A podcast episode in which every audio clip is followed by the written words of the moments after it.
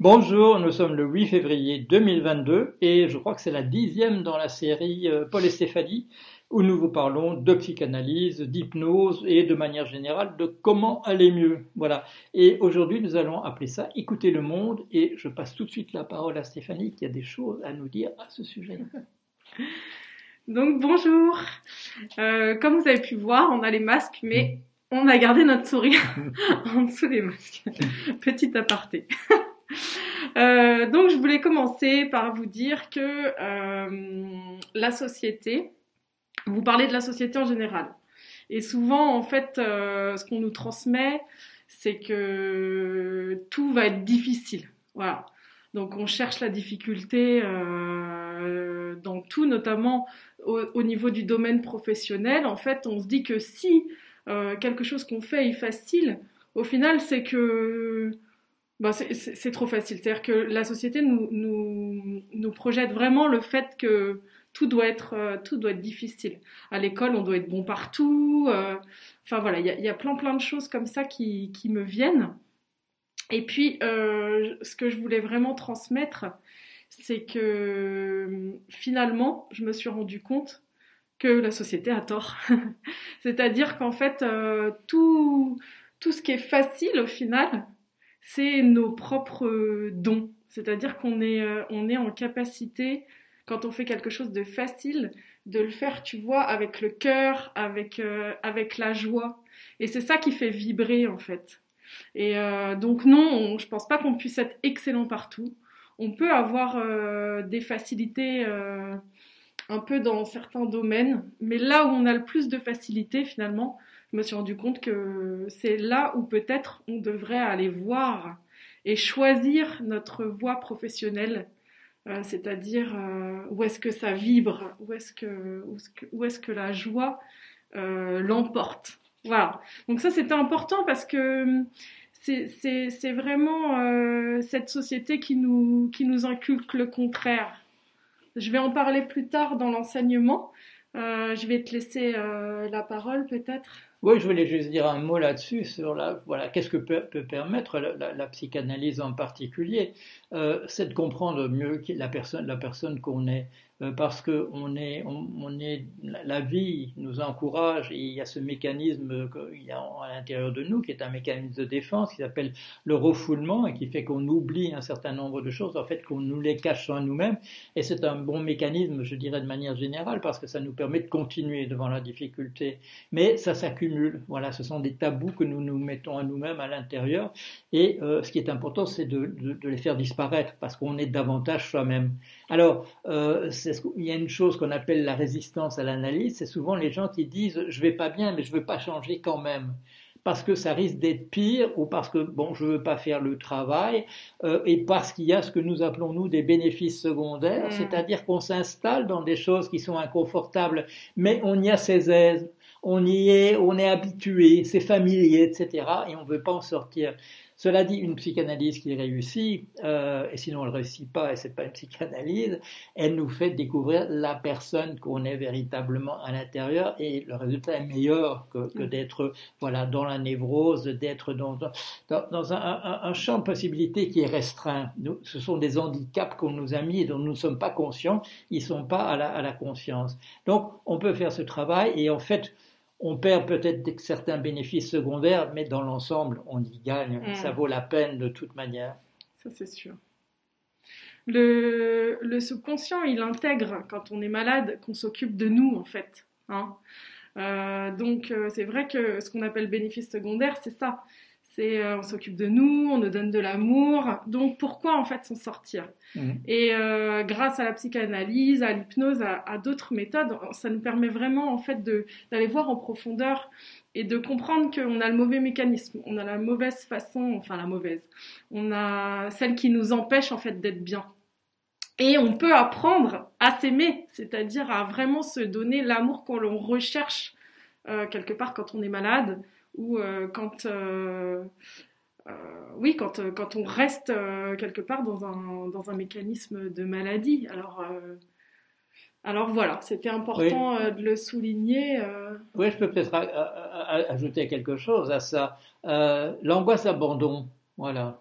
On, est dans une relation, on est très dépendant d'une personne pour une raison X et Y. À un moment donné, cette personne s'en va ou elle dit qu'elle va partir et on a cette angoisse d'abandon. Mm. Et euh, en général, ça marche.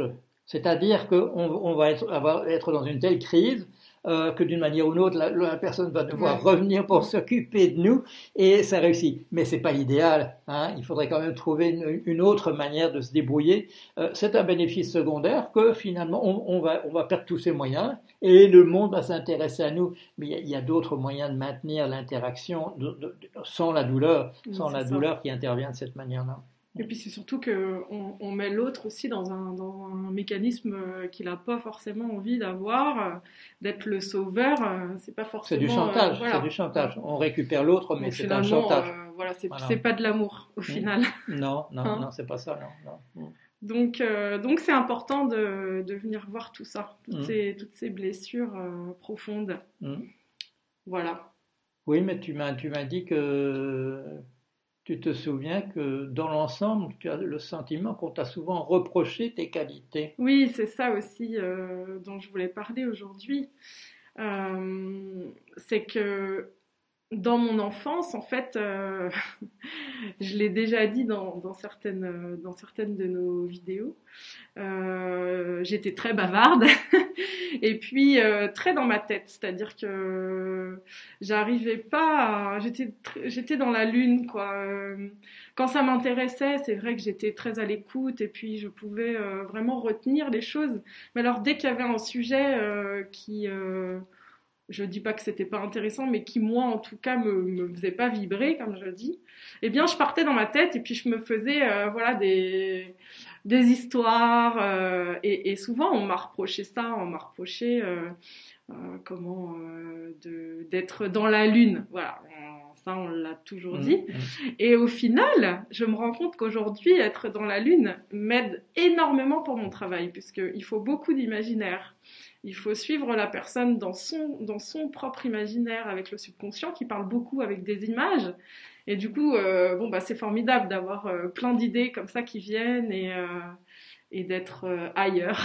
Et ce qui est très drôle, c'est que ce qu'on m'a reproché hier, finalement, aujourd'hui, c'est ce qui fait ma force. Donc, c'était un message aussi que je voulais passer aux gens qui, qui cherchent la difficulté Enfin, on cherche pas la difficulté, j'ai dit que c'était la société qui l'enseignait. Mais justement, cherchez plutôt la facilité. Qu'est-ce qui, qu'est-ce qui vous botte, quoi? Qu'est-ce que, qu'est-ce que, qu'est-ce qui vous apporte la joie? Qu'est-ce qui vous fait vibrer? Mmh. euh, Où vous êtes bon? Dans mmh. quel domaine vous êtes bon, en fait? Mmh. Ça, ça peut aider beaucoup les, les, enfants à, se trouver. Hein euh, et ça leur permet, voilà, de, non seulement d'être heureux, mais en plus de faire quelque chose euh, bah, qu'ils aiment et facilement. Il y a deux choses là. Il y a, le dilemme de, l'éducation, parce que tous les, enseignants sont d'accord qu'il faut faire naître et encourager et cultiver la, créativité chez l'enfant. Mm. Mais en même temps, le fait quand on a 20 ans d'enfants dans la classe, 30, parfois même 40, il n'est pas possible. Il faut maintenir l'ordre d'une certaine manière et cette créativité, ce, dont tu viens de parler, toutes ces qualités de l'enfant qui sont des qualités positives, en fait, il faut les réprimer d'une certaine manière, même s'il y a des espaces dans lesquels, voilà, l'enfant va être devant une feuille et va commencer à dessiner, etc. Tout ça est très encadré et ça ne permet pas cette spontanéité, justement, de, voilà, de regarder combien de temps j'ai euh, passé moi, regardez plutôt les pigeons sur la, sur l'appui de la fenêtre, plutôt qu'à regarder le professeur parce que c'est beaucoup plus intéressant, c'est beaucoup plus intéressant de regarder ça.